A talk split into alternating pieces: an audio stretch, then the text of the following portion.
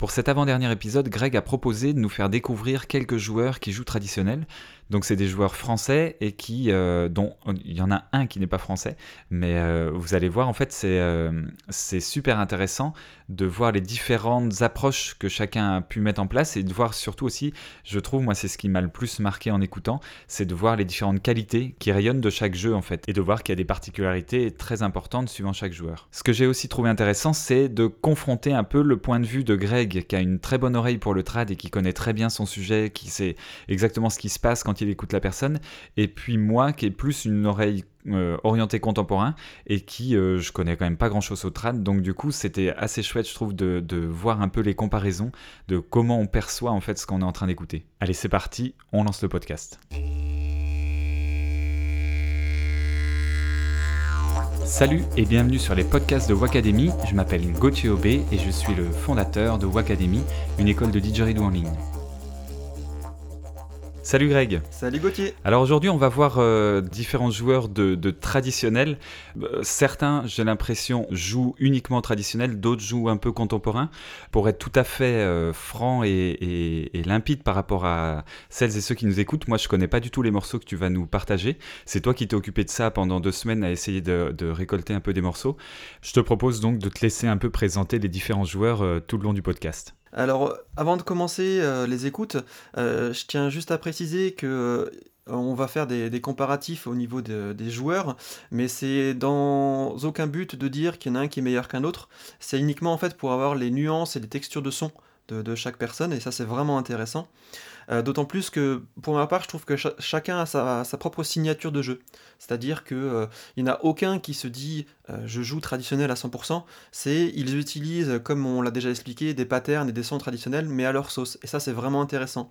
Parce que euh, ben, il y a un grain et la signature sonore de chaque joueur qui ressort en fait dans le jeu traditionnel. Et ça, c'est vraiment, vraiment chouette. Excuse-moi, je te coupe. Quand tu parles du jeu traditionnel, on est d'accord que c'est quand même largement du Hidaki Oui, ou, oui, il y a du Mago aussi dans ce Non, non, c'est clairement axé euh, plus jeu, jeu Hidaki Yunlu. Pourquoi? C'est que, comme on l'a expliqué dans le précédent podcast, c'est que la texture et le la décomposition du jeu Yunlu permet plus de nuances en fait. Euh, et il y a plus de différents patterns que le, que le mago en fait. Ce qui fait que du coup forcément quand un joueur euh, contemporain européen veut le mettre ça à sa sauce, c'est un peu plus facile en fait. Ouais d'accord, ok. Je, referme la parenthèse, vas-y tu peux, tu peux continuer. Allez, eh bien du coup euh, Gauthier je te propose qu'on commence par l'ami Othello Ravez. Alors pour ceux qui, euh, ne le connaissent pas, Othello, euh, euh, c'est un des, acteurs du, du didgeridoo français et même européen. pareil, il joue depuis un petit peu comme toi. Au final, je pense que vous avez à peu près la même histoire, Gauthier, en termes de, de, ouais, il, a même commencé avant moi, ouais. ouais, ouais. C'est voilà, Othello, euh, c'est un, excellent euh, euh, joueur de, de didgeridoo contemporain qui a fait partie de plusieurs formations musicales et qui, joue encore maintenant. Et du coup, bah, Othello a aussi été en Australie plusieurs fois et, a aussi son histoire avec les, aborigènes et a appris à jouer traditionnel. Donc si tu veux, Gauthier, on peut passer son son et puis on, on pourra commenter après. Ouais, super, on lance le son.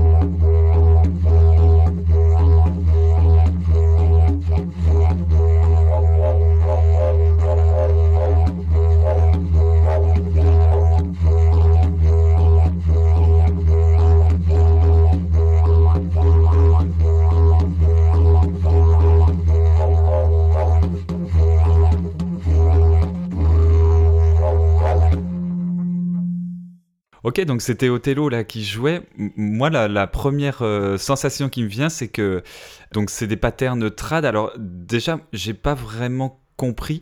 Euh, quand tu parles de, tu vois, de joueurs contemporains qui s'approprient des techniques trad et qui jouent, euh, là, c'est dire qu'il a fait, il a utilisé des dites ou des survibrations ou de la voix grave, par exemple, qu'il a mis un peu dans tous les sens comme il veut. J'ai l'impression que c'est ça. Est-ce que tu confirmes? Alors là, euh, Othello, pour le connaître, euh, moi je suis certain qu'il a travaillé des heures avant de sortir euh, quelque chose comme ça, dans le sens où là on est quand même sur une approche d'un pattern trad, dans le sens où c'est pas une de ses compositions mixées. Là on est quand même dans une reproduction d'un pattern trad, mais à la sauce Othello. À savoir aussi que ce qui est important, c'est que, petit détail, c'est que là Othello n'avait pas ses, ses Hidaki avec lui, donc il a joué sur un Alex Didge, ah. qui est un instrument à un grain très ouvert, voilà. Donc ce qui fait en fait on a des nuances de son qui sont pas forcément celles qu'on qu'Othello aurait aimé donner la couleur voilà c'est plus ce terme là la couleur qu'Othello aurait aimé donner au morceau mais qui permet quand même d'avoir voilà une, son type de son moi ce que, ce que je trouve très chouette avec Othello c'est c'est là où on voit en fait que c'est un, joueur de didgeridoo assez évolué, c'est sa précision. On l'entend vraiment en fait que quand il fait ses articulations, son lit ou son dit, euh, et, et qui passe ses mouvements de langue, c'est ultra précis. On l'entend en fait. Je veux dire, c'est pointu. Ouais, moi c'est ce qui m'a, c'est ce que je voulais dire juste avant. Mais après, j'ai voulu comprendre un peu comment il avait pensé le truc. Mais oui, c'est la précision de son son. On, sent. Mais, mais je me disais, je le trouvais quand même riche en harmonique. Le, le dit, je me disais, mais c'est pas un Hidaki. Justement, je voulais te poser la question. Donc non, effectivement, c'est pas pas ça. Mais même, même sur les, les survibrations, tout ça, je trouve qu'on on, reconnaît bien son jeu. Je suis assez curieux d'entendre les autres jeux. Alors, Othello, euh, bon, c'est un ami, du coup, je, connais quand même bien son jeu, donc je, peux, voir un peu euh, plus facilement comparer, entre guillemets, plus facilement avec son style contemporain et voir un peu euh, le trad qu'influence, quoi, le contemporain qui influence le trad. Mais je suis assez curieux d'entendre les autres sons de, des autres joueurs parce que c'est assez étonnant de, de reconnaître vraiment le joueur, même si c'est du trad en fait. Oui, bah c'est ce que j'appelle la signature, Gauthier. Tu vois, mhm. on le verra de toute façon, c'est rigolo que dès le premier tu, tu sens ce, ce phénomène-là. On, le verra euh, d'autant plus avec les autres, c'est que ben voilà, c'est leur signature musicale. Et du coup, on reconnaît vraiment ce, ce, qui leur est propre en fait, malgré que ce soit axé sur le jeu traditionnel. Euh, dans ce qu'il a fait, Othello, là, à la fin, il a mis pas mal de cris. Oui. Tu vois, il a mis des cris courts. Ça, ça fait vraiment partie du pattern euh, trad? Ben en fait, c'est Jalou fait beaucoup ça. D'accord. comme, on, on l'a déjà entendu. et puis du coup, pareil avec l'enchaînement des toutes. Et ouais, ouais, clairement, ça, ça, ça fait vraiment partie aussi d'un type de pattern trad. Ouais. Je me demande comment il a fait ces survibrations. Est-ce que dans le trad, les survibrations, on fait ça toujours les joues, gonflées, les joues dégonflées ou on peut les faire les joues gonflées? Alors c'est plus les joues dégonflées et c'est un tube tu vois, c'est vraiment un, un, craché. En fait, c'est pas, c'est pas aussi rond qu'une qu'une survibration classique. Dans le sens où, euh, quand on fait une, une survibration trad, on est vraiment sur une expulsion de l'air de langue. En fait, tup, tup, tup. Ouais, mais là, justement, elle paraissait assez ronde, mais je pense que c'est dû à l'Alex DJ aussi. Mais euh, voilà, après, voilà, exactement. C'est là où j'allais en venir. C'est clairement dû euh, à la rondeur du son, du, la, la, netteté de l'Alex DJ. Mm, mm, oui, mm. clairement. Ok, bah on, peut, passer au suivant si ça te, ça te va. Alors bah, du coup pour le, second, on va parler de Cyril Lecoq. Alors Cyril Lecoq, c'est aussi un ami de longue date euh, qui à la base est plutôt un percussionniste, c'est-à-dire que c'est un batteur qui a découvert le, le didgeridoo plus tardivement, qui s'y est mis, euh, et qui a en fait craqué sur le jeu traditionnel. Parce que, euh, ben, en termes de rythmique, en termes d'accentuation, c'est vraiment ça qui, lui a parlé. Et du coup, lui a exploité toute sa musicalité de batteur à l'intérieur de jeux traditionnels. Donc c'est là où, euh, où, Cyril est extrêmement fort, c'est que bah, du coup il va sortir des, des, sons et des rythmiques à des tempos ou à des, des vitesses euh, euh, ultra rapides de par sa technicité de, de, de batteur. Ok. Le, le, son là du coup Cyril qu'on va... pardon pas Cyril, Gauthier, qu'on va passer de, de Cyril a été enregistré en live. Alors malheureusement Cyril n'a pas eu le temps en fait de, de, me faire un enregistrement privé, mais il m'a diffusé ce son là, c'est un, un, un, début de son en fait d'un morceau qu'il a joué au Rêve de l'Aborigène, euh, je crois que c'était en 2016. Euh, où du coup euh, on l'entend faire un, solo sur scène. Donc il y aura un peu de bruit de fond, mais c'est intéressant en fait de, découvrir sa, technicité. Donc là on n'est pas forcément sur un pattern trad qu'il a reproduit comme Othello a plus fait avant. Non. On est sur un mélange de d'influence quoi. Exactement, et on l'entendra parce que du coup il met du, kick, du, coup de grosse caisse. du coup là c'est vraiment une influence trad mais contemporaine. Ouais très bien, c'est parti.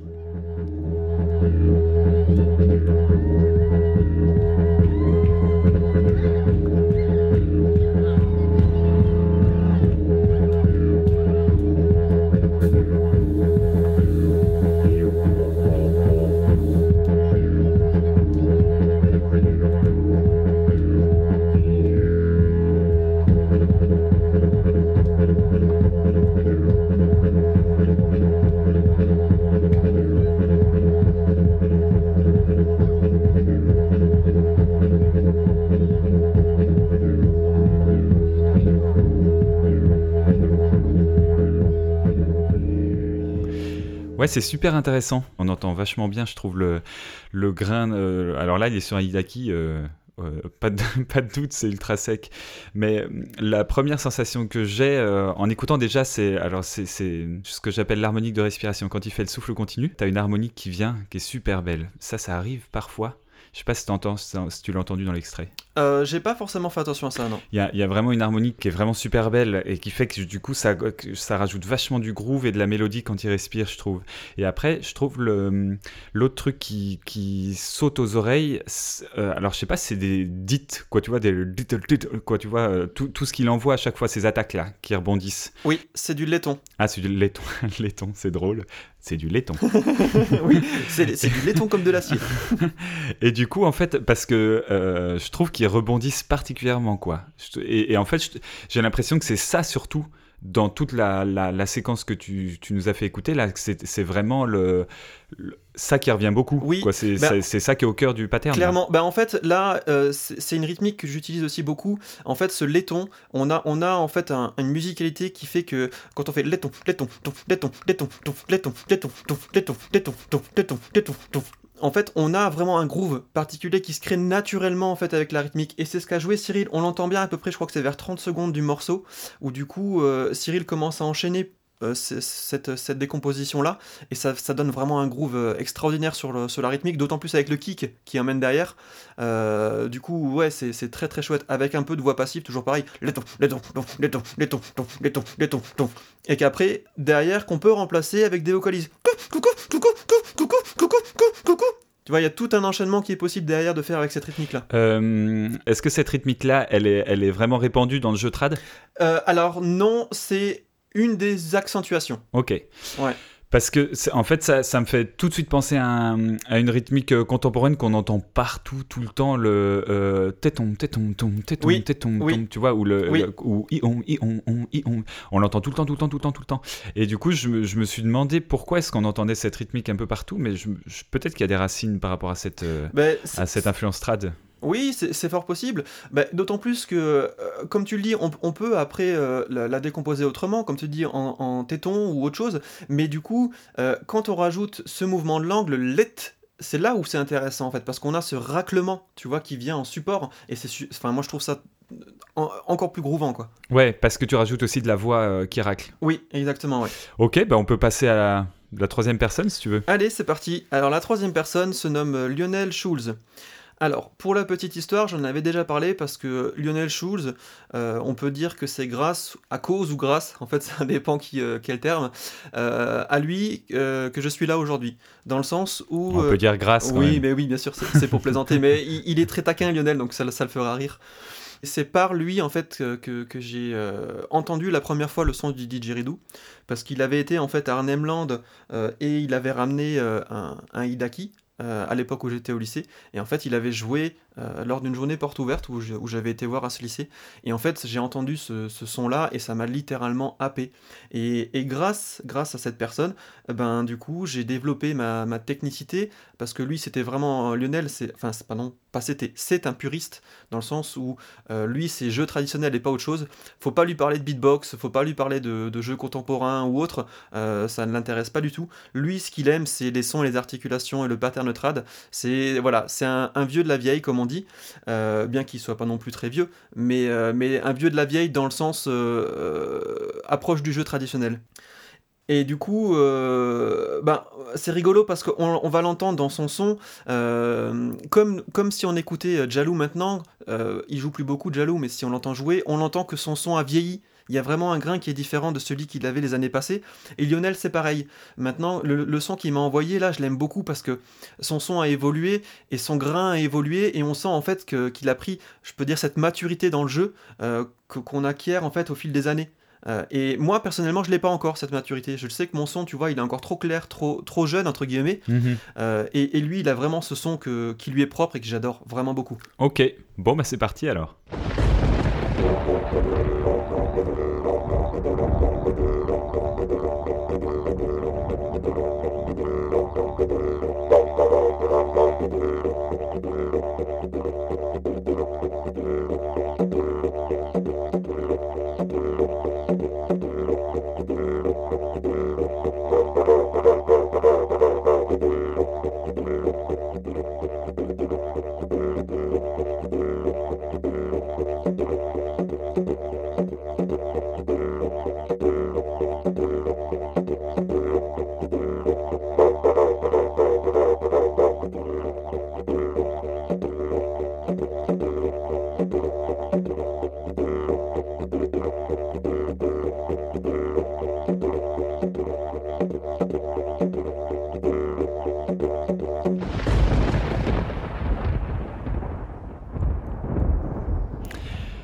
J'adore les différents, euh, les, les différentes manières, tu vois, d'aborder le truc. Là, on sent vraiment que euh, c'est vrai qu'on sent une maturité dans le son. On a l'impression que ça a été enregistré au milieu du bush, tu sais, euh, que ça, sonne vraiment euh, très brut, brut de décoffrage. quoi. Oui, Je- je- clairement. Et je, je retrouve encore ce. Le, en fait, je me demande si c'est pas une des qualités du trad, cette qualité de- d'harmonique de, respiration, du son de la respiration. Est-ce qu'il fait encore les tons? Est-ce qu'il, moi, j'ai pas l'impression qu'il respire sur un ton. Non, c'est euh, euh, là Lionel il utilise une rythmique du type Little Lodo, Little Lodo, Little Lodo, Little Lodo, Little Lodo. Ok, Little respire sur le dos Ouais, sur le, à la Ouais, fin. ouais. pour ça. Et après avec des, euh, des tubes. Moi, ce que j'aime beaucoup avec Lionel, c'est ces tubes qui sont ultra précis. Euh, quand il fait en fait les les les les, les les, euh, les survibrations, elles sont très très précises, très très minimes. C'est-à-dire qu'on on l'entend à peine, mais il est là. C'est pas c'est pas un son qui, qui est rond. Et ça, c'est aussi une technique trad qui est assez poussée parce que pour arriver à avoir un son sec, précis et reprendre la, la vibration derrière, c'est- aussi du- de la technique avancée quoi. Ouais, j'ai bien aimé aussi ces, ces raclements. Là, il y, a- il y en a certains qui fait qui sont, ils sont vraiment euh, une définition sonore qui est, qui est vraiment très précise, quoi. Ouais. Après, pour connaître Lionel, euh, il a de très très bons instruments. Euh, du coup, euh, en fait, il a ce qu'on, enfin moi, ce que on en, on en rigolait toujours parce qu'on on appelle ça- ces, instruments Seidaki des Rolls Royce, ça porte bien son nom. Euh, voilà, qui ont vraiment, là, là pour le coup, c'est un grain, un grain sonore très particulier et qui fait aussi son, son, sa- la qualité de son jeu. Ok. Donc, Lionel, on est désolé, c'est c'est tes instrus.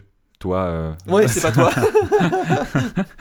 on le sait tous, il n'y a que l'instrument qui compte. c'est ça. Non, mais en tout cas, ouais, c'est c'est super. euh, c'est vrai que ça donne vraiment petit à petit envie de s'y mettre, quoi. hein. Tu vas finir par euh, réussir à, à me convertir au trad. À tous vous convertir. Ouais. c'est vrai, c'est chouette. Ben, on, on peut continuer. Ouais, je trouve ça vraiment super de- d'entendre ces différences-là. Allez, c'est parti. Alors, le prochain, euh, c'est Babou, de son surnom, parce que c'est vrai qu'on l'appelle plus comme ça, euh, alias David Barth.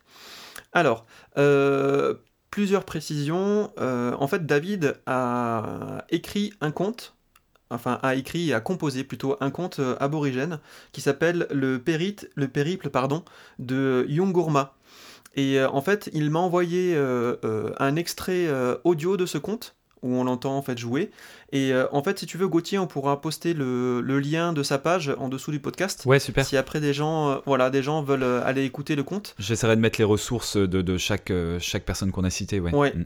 Donc voilà, c'est un conte en fait totalement imaginaire, c'est-à-dire que c'est sorti de l'esprit de, de David, mais qui est en fait en gros le récit d'un jeune aborigène de mémoire qui rencontre les colons et qui du coup, bah, du coup va devoir développer et, et échapper aux colons en fait. C'est parti, alors on l'écoute.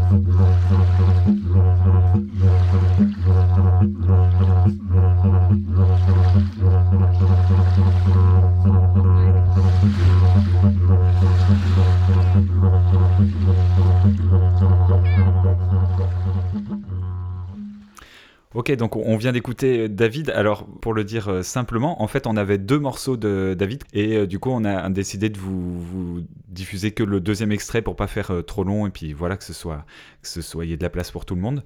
Personnellement, j'ai beaucoup aimé dans le premier extrait. Dans le deuxième, on l'entend aussi, mais dans le premier extrait, on entend particulièrement le, le dit, euh, je sais pas si c'est le dit grec, est-ce que tu peux nous dire? Alors c'est sur le premier extrait, Oui. mais on l'entend aussi sur le deuxième. C'est ça, oui, oui. Et je trouve que il le maîtrise particulièrement bien. Je trouve vraiment très beau dans ce qu'il fait. Oui, ben, disons que euh, David, euh, actuellement, en termes de joueur européen, est clairement celui qui se ra- rapproche le plus d'un réel Yunlu en termes de jeu. C'est-à-dire que si maintenant on ferme les yeux euh, et qu'on écoute son, grain sonore, euh, on arrive à, se- confondre. Dans le sens où euh, il, a, vraiment euh, développé sa technique et énormément travaillé. Et, euh, et je pense que là, à l'heure actuelle, c'est clairement celui qui se rapproche le plus du jeu, du jeu Yunlu, clairement. On l'entend bien, d'autant plus euh, dans le premier euh, comme dans le deuxième. Moi, c'est pour ça que j'ai préféré qu'on diffuse le deuxième, Gauthier, parce que là, pour les puristes trad, quand, quand les personnes entendront le, deuxième morceau, ils vont faire Ah waouh, quand même, waouh, c'est beau, c'est chantant, c'est propre, ça groove. C'est dans le respect aussi de, de certains enchaînements traditionnels, parce que c'est pareil dans les patterns, en fait, euh, pour ceux qui s'y connaissent vraiment en trad, on sait qu'il y a des, des- compositions qu'on doit mettre dans un enchaînement précis, et du coup, euh, comment on débute le morceau, comment on le finit, c'est enfin, c'est magnifique. Personnellement, j'adore. Hmm. Mais c'est là que c'est marrant parce qu'en fait, toi, tu, hmm, tu vois, tu dis c'est beau, c'est chantant, tout ça, euh, et- et tu sais de quoi tu parles, quoi. Tu as des éléments pour lesquels te, te rapporter. Moi, en tant que néophyte, où je connais quand même très peu le trad, je connais un peu parce que voilà, on a échangé tout ça, mais oui. Mais voilà, je suis, je suis pas du tout un expert là-dedans. Si on avait eu à choisir, si j'avais eu à choisir entre le premier et le deuxième, j'aurais diffusé le premier.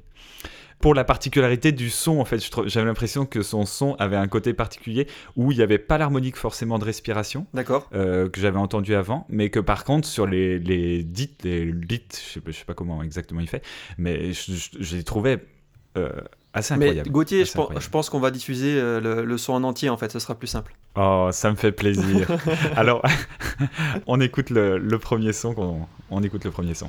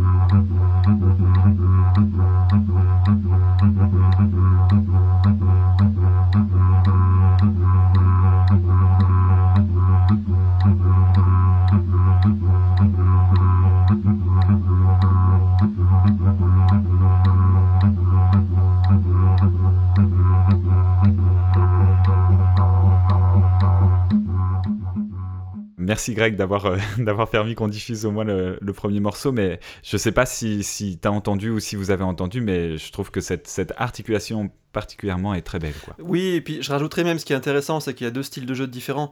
Donc du coup, euh, euh, c'est bien que ce que tu as dit, et je trouve ça très juste, Gauthier, tu vois, parce que c'est mon oreille, et puis tu as ton oreille à toi, qui est, on a deux oreilles différentes, et du coup, c'est intéressant après que justement les gens puissent se rendre compte de ces, ces deux nuances-là. Ouais, ouais, ouais, mais je trouve que c'est vachement intéressant de voir comment toi t'entends le, le jeu trad et comment moi je l'entends avec mon oreille de contemporain, mais ça reste quand même une, une oreille euh, qui est pas entraînée pour le trad.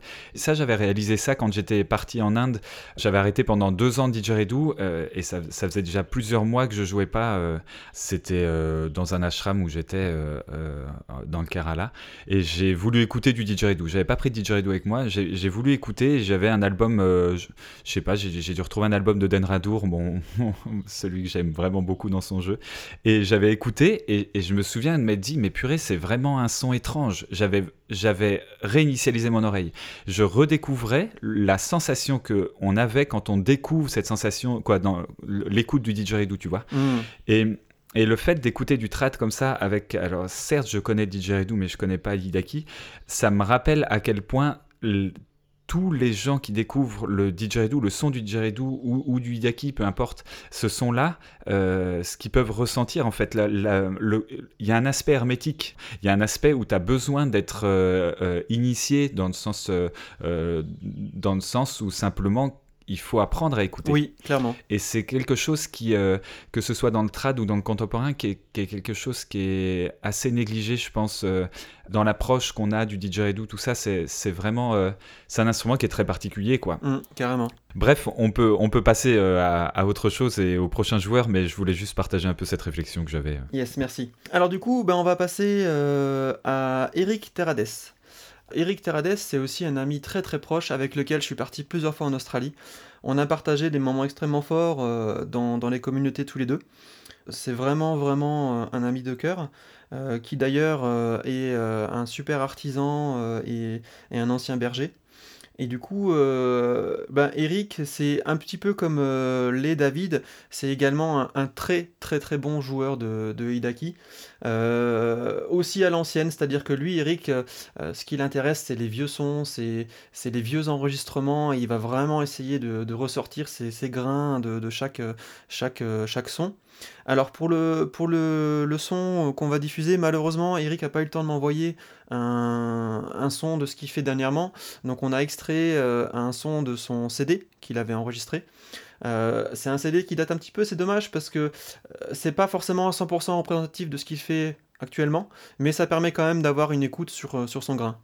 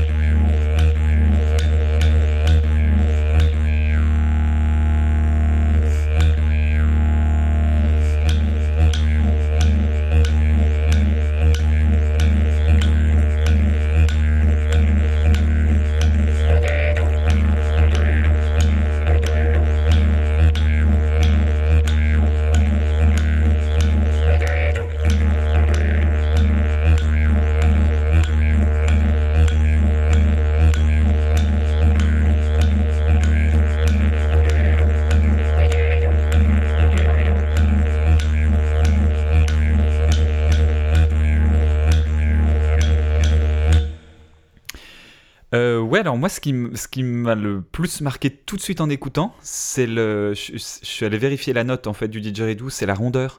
Je, je, je, sais pas s'il a, il a enregistré avec un Hidaki, tu penses? Parce que là, j'ai l'impression que c'est très rond. Ah, bravo Gauthier. Alors ça c'est un petit piège parce que euh, je voulais pas te le dire, je me suis dit est-ce qu'il va s'en rendre compte ou pas? Euh, en fait, c'est pas qu'il a enregistré avec un Hidaki, c'est que c'est un son euh, type mago. Euh, dans le ah, phrasé, en fait, euh, voilà, en fait, le grain n'est pas du tout le même parce que euh, il a joué avec un instrument type colonne mago. Alors, je, je, peux pas dire si c'était un maga ou pas parce que son album date beaucoup, mais cependant, ce que là, où j'en suis sûr, c'est que même en écoutant en fait le pattern, c'est du, du, jeu type mago. Donc, du coup, clairement, il a utilisé un instrument à colonne ouverte. Ah oui, bah moi j'ai mon petit cœur qui flanche direct. C'est vrai? Ah ouais, pour ce genre de son, ouais, tout de suite, je me dis purée, c'est rond, c'est tout doux, tu sais, t'as envie d'être là. Oh ouais, t'es bien tu vois, t'es bien dans le petit son. Ça me fait vraiment penser à une couette, tu vois, un truc vraiment moelleux. je trouve ça très agréable. Génial. Et du coup, euh, voilà. Alors là, c'est clairement euh, une partie de ce que, ce que fait Eric. Et comme tu le dis, en fait, on a ce son rond, ce son lancinant, en fait, euh, du, du, d'instruments type colonne mago, avec beaucoup d'harmonique, de richesse de son. quand tu places des vocalises, elles sont belles, elles sont propres. Oui, clairement, clairement. Ouais, parce que je trouve la, ce qui a attiré mon oreille aussi très rapidement, c'est sa voix grave, tu sais, juste avant la respi, tout ça, là, tu, vois le... Oui, et, oui. et je trouve que ça se, ça se détache particulièrement. Alors, je sais pas si c'est justement dû à la colonne ou dû au jeu d'Eric, mais euh, je trouvais ça assez réussi, ça. Ouais, clairement, bah, c'est les deux en fait. C'est euh, mm. le jeu d'Eric et la colonne de l'instrument. Ouais, d'accord. Donc là, il a, il, a fait quand même des, des survibrations et tout ça, des, des, des toutes. Voilà, mais après, c'est un peu un mix, c'est-à-dire que c'est pour ça que je disais euh, que c'est un son, un son qui est vieux, parce que maintenant, il ferait plus forcément ça. mais là, là, on est quand même sur un, un, type de son vieux, c'est-à-dire que même si on enregistrait des. On, pardon, pas si on enregistrait, si on écoutait des vieux sons euh, on aurait ce grain-là en fait, du, dit, euh, euh, dit, mais en même temps transformé un peu à sa sauce, c'est-à-dire que c'est pas un, pattern pur Mago. il doit faire quelque chose comme dit di wondron, dit di wondron, dit di wondron, dit di wondron, dit di wondron, quelque chose comme ça à l'écoute. si je tends mon oreille, c'est ce que c'est ce que j'entends.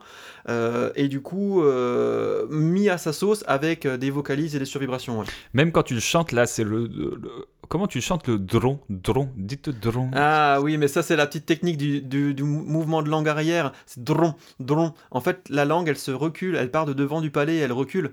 Et du coup, on respire sur ça en même temps qu'on met la, vocalise. Et ce qui fait un effet de roulement.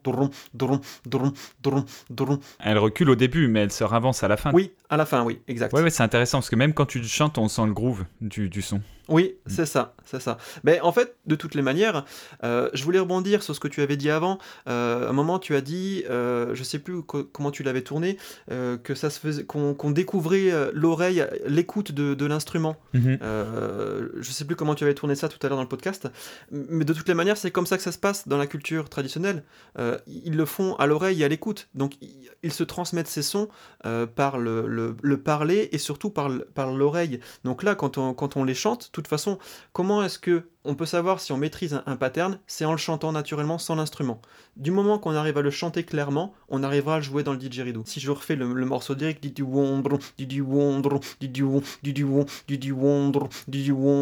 on, on l'entend en fait, il y a directement l'articulation qui se crée dans la bouche, et à ce moment-là, il y a, y a, le cycle qui se, crée dans la respiration, dans la voix, dans le mouvement de langue. Et là, quand tu disais tu respires où? Sur le wom et sur le dron? Alors. Ouais, sur le wom et sur le. Ouais, ouais c'est intéressant. Je vois que ça fait déjà un bon moment qu'on papote là. Euh, alors, à l'édition, ça fera un peu plus court, mais on est déjà à 37 minutes. Du coup, je te propose d'écouter le dernier. Euh, Avant d'écouter le dernier, Gauthier, on va juste faire une toute petite parenthèse euh, sur un autre joueur qui est Cyril Fèvre, alias Buffalo. Euh, on en avait déjà parlé en fait dans, le précédent podcast, donc rapidement, euh, je lui avais aussi demandé euh, de nous fournir un extrait audio. alors malheureusement, on n'a pas réussi à l'avoir dans le temps pour une simple raison d'autorisation, c'est-à-dire que en fait Cyril voulait nous transmettre un pattern qu'il avait appris avec Roy, qui est un, aborigène traditionnel, et en fait il voulait qu'on le diffuse, mais avant de le diffuser, il voulait avoir l'autorisation. Malheureusement, on n'a pas l'autorisation à temps, donc on a préféré pas le diffuser. Voilà, c'était juste pour, le, pour la petite, euh, petite anecdote. Et donc pour le dernier, alors je fais une petite exception à la règle parce que je m'étais fixé euh, de rester uniquement sur le joueur français euh, qui, qui jouait trad, mais en fait je pouvais pas ne pas diffuser cette personne qui pour moi a été euh, vraiment mon, euh, ma référence dans, dans, le jeu traditionnel. Quand j'entends son style, c'est vraiment un coup de cœur énorme à chaque fois que j'écoute ses morceaux.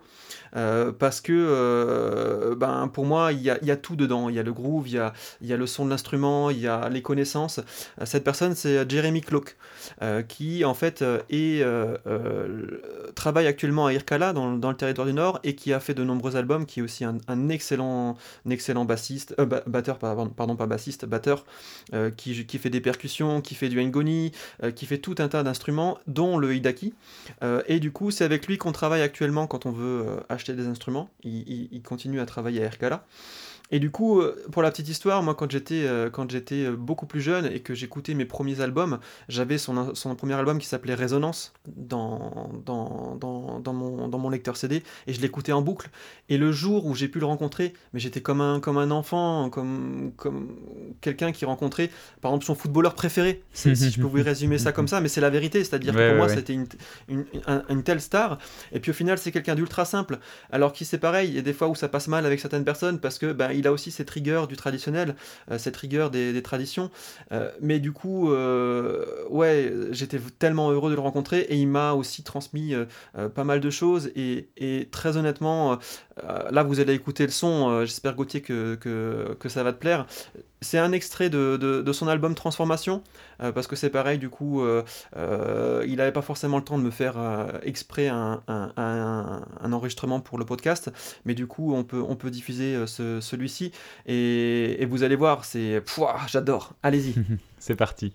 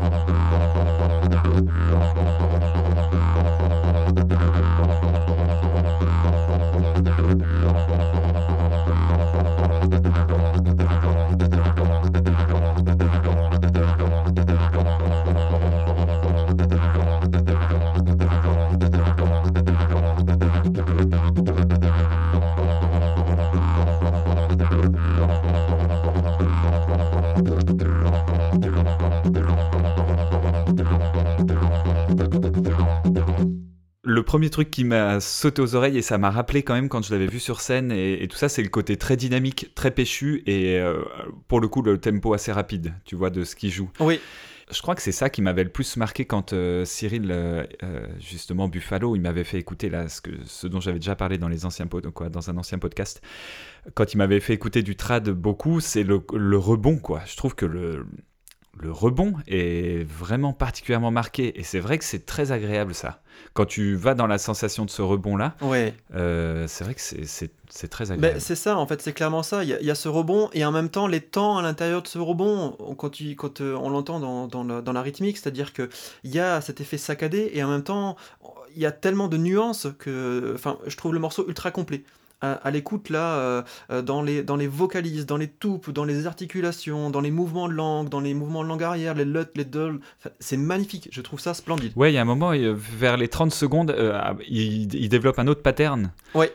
ça, j'ai trouvé ça vraiment, vraiment chouette. Je sais pas du tout ce qu'il raconte avec sa langue là, mais ça, on l'avait pas entendu jusqu'à maintenant et j'ai trouvé ça très, très chouette. C'est une bonne idée que tu as eu, tu vois, de présenter les différents joueurs et tout ça, parce que je trouve que ça permet d'affiner l'oreille. Complètement, bah disons que. Alors après, J'en ai certainement oublié, il faut d'ailleurs m'excuser euh, les copains si, euh, si j'en oublie. Euh, c'est juste que là, en fait, j'ai vraiment pris ceux qui me venaient à l'esprit en premier. Il y en a bien sûr beaucoup d'autres dans, le monde entier aussi.